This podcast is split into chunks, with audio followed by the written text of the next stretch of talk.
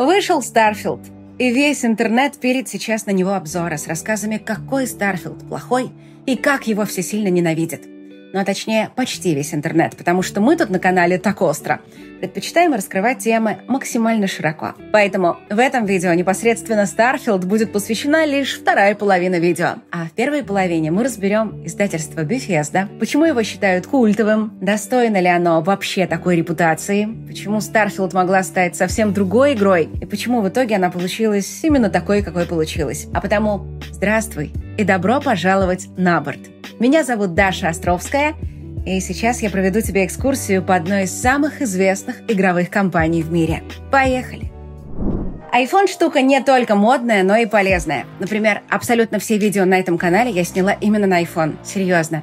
Я снимаю себя сама, и в том темпе, в котором мы работаем, iPhone — это самый удобный вариант. Хотел бы ты выгодно обновить свой iPhone на более современный? Или продать старый всего за 15 минут без размещения объявлений и встреч с незнакомыми людьми? С этим тебя поможет компания Pedant Market. Ребята из федеральной сети сервисов Pedant помогут тебе с обновлением. Благодаря им тебе будет намного проще продать свой смартфон и получить другую модель. Эта фишка специально для тех, у кого на полке копится целая куча старых телефонов – и кто не хочет связываться с различными онлайн-площадками, звонками, тратой времени и сил, курьер педант маркета сам приедет к тебе домой, где выкупит старый смартфон и сразу выдаст наличку, на которую ты сможешь что-либо себе приобрести или просто порадовать своих близких. Ты можешь оценить стоимость своего ненужного телефона онлайн прямо на их сайте. В удобном калькуляторе выбираешь все параметры гаджета и сразу получаешь выгодное предложение. И помимо услуги выкупа телефона, ребята из Pedant Market предоставляют еще одну крутую опцию, которая давно успешно зарекомендовала себя на Западе – а именно я говорю об услуге iPhone по подписке. Причем цены внезапно начинаются всего лишь от полутора тысяч рублей в месяц. Подписка на iPhone 12, например, обойдется в 2 800. И, кстати, Pedant Market работает не только в Москве, но и во многих городах России, имея при этом более 500 сервисных центров. Скорее переходи на сайт Pedant Market и оцени, за сколько ты можешь сдать свой залежавшийся на полке iPhone. Истории большинства знаменитых студий начинаются с чего-то вроде такого. С самого начала это были умные и продвинутые ребята, которые в конце концов перевернули игровую индустрию. Однако Bethesda с самого начала была будто не от мира сего.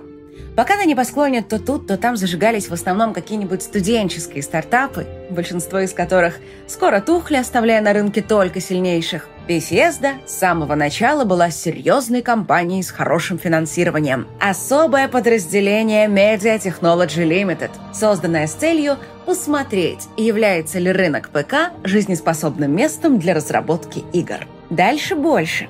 Вскоре после открытия она уже заключила контракт с Electronic Arts – Правда, так же быстро с ней разругалась и пыталась отсудить у электроников более 7 миллионов баксов. Это уже, конечно, совсем другая история. Тут я хочу сказать, что даже тогда, 40 лет назад, движух там кипела почище, чем во многих современных студиях. Но затем Bethesda надоело делать спортивные аркады, и она решила замутить эпичную ролевую игру The Elder Scrolls. И кто-то сейчас наверняка скажет, вот она, тот самый судьбоносный момент, который привел студию к успеху.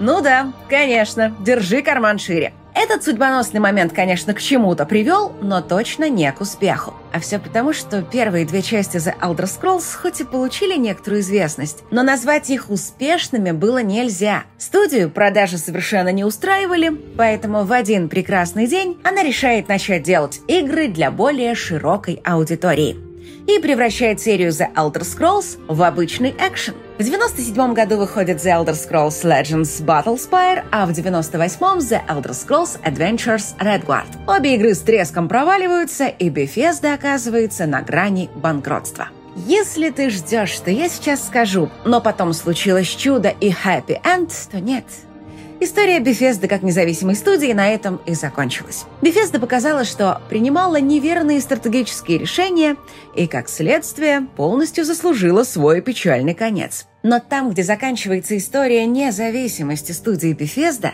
начинается история издательства ZeniMax Media. Издатель покупает находящуюся при смерти студию и принимается делать из нее конфетку. Почему?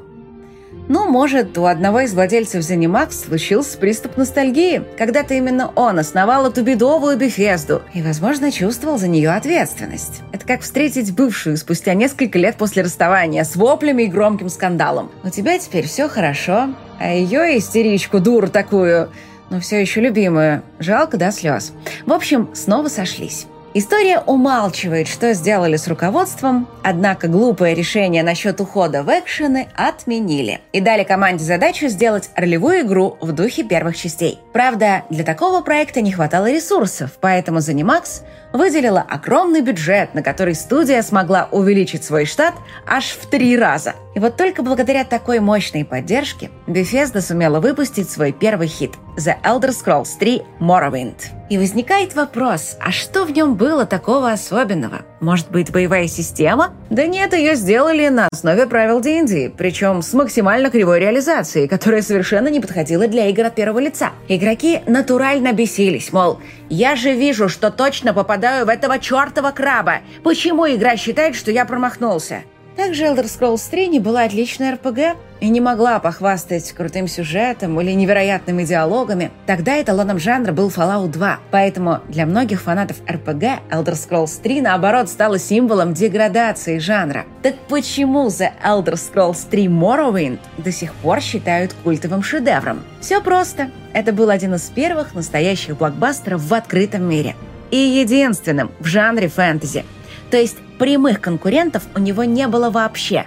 А из косвенных, ну, разве что «Мафия» и GTA 3. И вот таким вот образом, с новым продуктом, Bethesda сразу вырывается в высшую лигу. Затем выходит Elder Scrolls 4 Oblivion и Elder Scrolls 5 Skyrim. И история повторяется.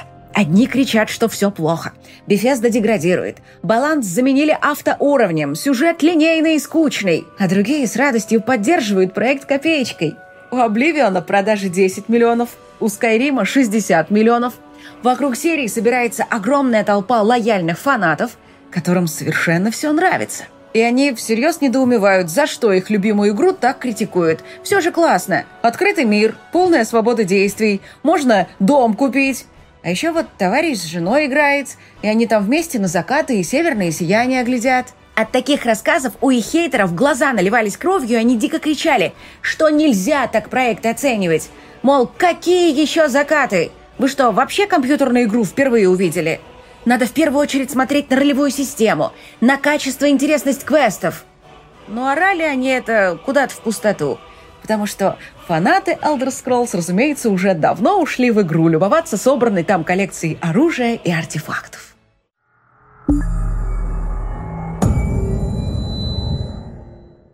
Morrowind стал успешен благодаря графике и отсутствию конкуренции. Oblivion также стал успешен благодаря графике и отсутствию конкуренции. Но вот уже Skyrim стал успешен не благодаря, а вопреки графике, которую ругали и за дубовые анимации, и за устаревший движок. И хотя прямой конкуренции все еще не наблюдалось, было очевидно, что Bethesda остановилась в развитии. Бесконечно копирует саму себя и долго так продолжаться не может. Остальная индустрия стремительно ее догоняла. И в 2015 году выходит первый прямой конкурент серии The Elder Scrolls «Ведьмак 3». Вот в этот момент студия CD Projekt наглядно доказала, что да, у Bethesda серьезные проблемы. Потому что третий «Ведьмак» превосходил ее продукты по всем показателям – Графика лучше, боевая система гораздо лучше. Движок так и вовсе отличался как небо от земли. И когда уже казалось, что дела у Bethesda снова пошли так себе, ну, как в старые недобрые, внезапно все изменилось, и дела пошли еще примерно в миллиард раз хуже. Издательство Bethesda вместе с ZeniMax Media вступили в самый страшный кризис за всю свою историю.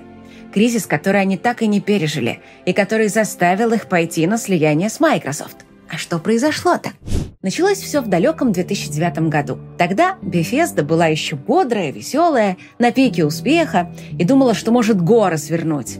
И она решила, Вот остальные издатели злые, жадные, делают трэш и обижают игроков, поэтому Давайте станем добрым издательством. Будем делать отличные сюжетные блокбастеры, а игроки нас за это будут обожать. И в итоге Bethesda, ну а точнее ZeniMax, от их имени покупает разработчиков культового экшена «Хроники Редика» во главе с Магнусом Хёгдалом. Они как раз ушли от Starbreeze и основали студию Machine Games. Затем покупают французскую студию Arcane, где культовый геймдизайнер Харви Смит собрал очень толковую команду ветеранов. Затем уводят у Capcom геймдизайнера Синза Миками, одного из ключевых разработчиков серии Resident Evil. Так появляется студия Tango Gameworks. Понимаешь, да? Занимакс решила снова провернуть тот же трюк, что когда-то с Бефездой. Она набрала под крыло талантливые команды – и раздала им деньги и поддержку для создания крутых блокбастеров. Пожалуйста, ребята, творите. И поначалу даже показалось, что план работает. Machine Games сделала потрясающую перезагрузку Вольфенштейна. Миками сделал очень успешный хоррор The Evil Within. Но затем успех закончился, и начался настоящий ужас. Команда Харви Смита полностью завалила дело. Их экшены Dishonored, Dishonored 2 и Prey очень хвалили фанаты и критики, но в продажах они полностью провалились. Массовый игрок считал их слишком замороченными и какими-то непонятными. Затем выходит сиквел The Evil Within и проваливается. Выходит сиквел Вольфенштейна и снова с треском проваливается. Ну и, наконец, у студии id Software проваливается серия шутеров Rage. Причем, если Dishonored и прочие можно было назвать не массовыми, то Rage 2 была реально супер крутой игрой для самой широкой аудитории – но и это не спасло ее от провала. «Я тебе говорил, место проклятое!» А ты все руки из жопы, руки из жопы. Иначе как проклятиями эти провалы и не назовешь. Конечно, черная полоса в жизни у всех бывает, но провал Rage 2 стал для издателя Bethesda последней каплей. И оно попросту сломалось. Мол, да какие же мы идиоты! Катили бочку на все эти Electronic Arts и Ubisoft. Думали, они не хотят делать сюжетных игр, потому что злые и жадные. А на самом деле они умные. И сразу поняли, что в сюжетках денег нет. А теперь вот я как лох сижу тут, копейки считаю, а они вон деньги зарабатывают. Ну и после этого Bethesda тоже решила стать умным издателем. Зарубила кучу сюжетных проектов и пустилась, как все, в эксперименты. Начала делать игры-сервисы. Обычные игры для экспериментов не подходят. Они делаются долго, выходят редко, и допущенные в них ошибки исправить уже очень сложно. Зато игры-сервисы на роль подопытных подходят просто идеально. Их можно менять сколько угодно, подкидывая игрокам все новый контент и следя за их реакцией. И вот Первым таким опытом стала Fallout 76. На старте она с треском провалилась. Спасало лишь то, что ее делала не главная студия, а техасский филиал Bethesda. Но затем, мало-помалу, игру довели до адекватного состояния и продолжают развивать до сих пор. Возможно, там прямо сейчас обкатывают механики для Fallout 5. Но затем уже основная студия Bethesda решает сделать перерыв в создании сюжетных проектов – и запускает в разработку онлайновую игру-сервис под названием Starfield. И если бы все пошло как задумывалось, мы поиграли бы в нее еще пару лет назад, обругали ее нехорошими словами и сегодня про нее даже не вспоминали бы. Хотя, может, и нет, потому что планы у студии на самом деле были довольно грандиозными.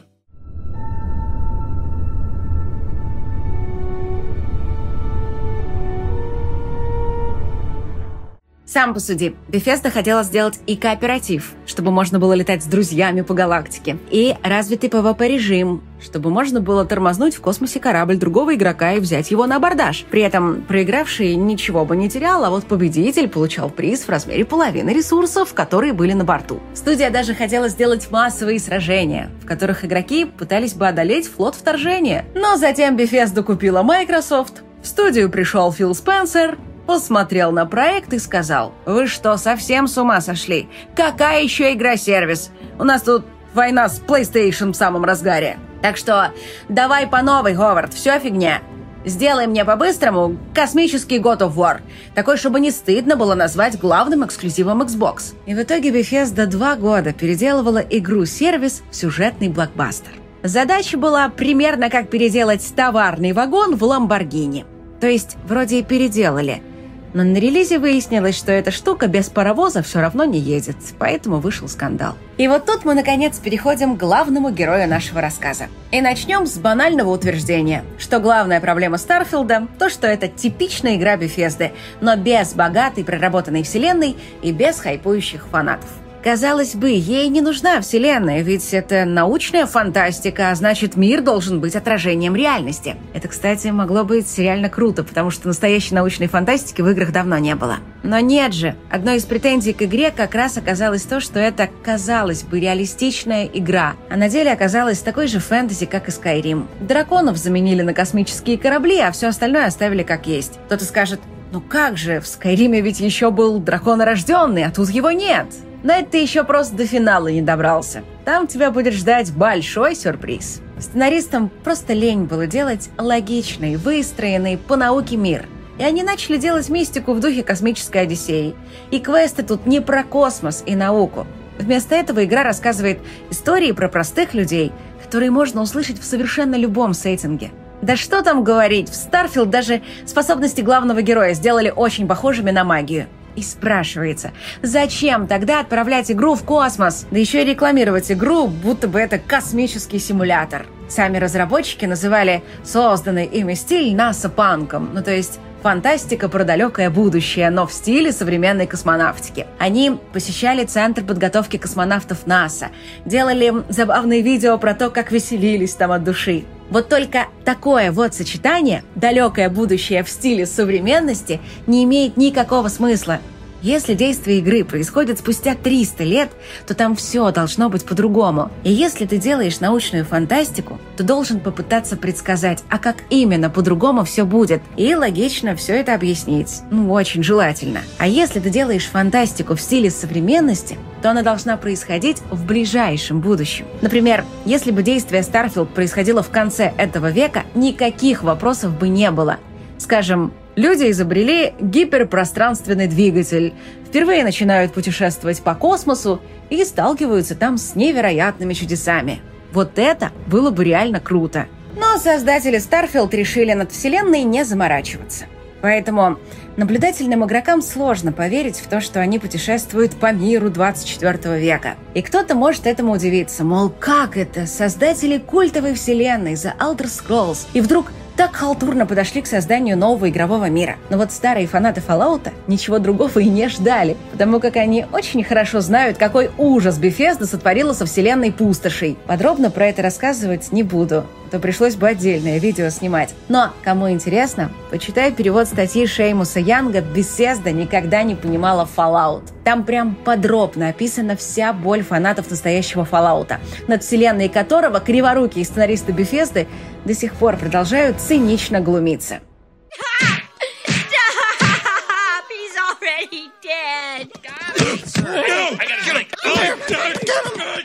Изначально Starfield должна была стать площадкой для смелых экспериментов. Но Microsoft нужен был надежный блокбастер. И Bethesda сделала единственное, что могла. Взяла за основу свою предыдущую игру и попыталась ее улучшить. Проблема в том, что предыдущей игрой была Fallout 4, в которой Bethesda взяла серьезный крен в сторону Immersive Simов. Для тех, кто не в курсе, поясню, что Immersive Sim предполагает максимально свободный геймплей, позволяя игроку самому искать пути достижения цели, а затем разбираться с последствиями своих действий. В Скайриме свобода тоже была, но более общего характера. Можно было заниматься чем угодно, стать ведьмаком, вором или наемным убийцей. Можно было даже в гражданской войне поучаствовать. Однако Fallout 4 эта свобода вышла на новый уровень.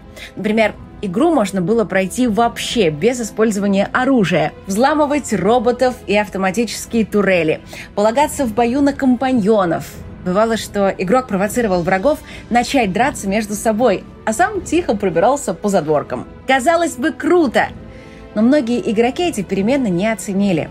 Фанаты ролевых игр ругались, что все упростили и скатились в экшен – Фанаты Immersive Симов тоже были не особо довольны. Помнится, сам создатель жанра Уоррен Спектр разругал Fallout 4, мол, игра шириной в милю и глубиной в дюйм. И никакого отношения к Immersive Симам не имеет. Однако в Starfield студия снова использовала эту формулу. Игрок может спокойно бросить главный квест, свалить на край галактики и делать там все, что душе угодно. Поставить максимальную сложность, взять побочный квест, нарваться на слишком сложных врагов, залечить раны, подумать головой, спланировать новую атаку. Но уже не тупой штурм в лоб, а, скажем, взломать систему охраны и заставить боевые турели работать на себя – Да, прямо как Fallout 4. Однако в Starfield многие вещи сделаны гораздо лучше, чем в четвертом Fallout, особенно стрельба. Вот только похвастать этим сложно, потому что на дворе, алло, уже 2023 год, с момента выхода Fallout 4 прошло 8 лет, и вся индустрия слегка изменилась. Конечно, игры Bethesda всегда были несколько старомодными, но с каждой новой вышедшей игрой это ощущается все сильнее и сильнее.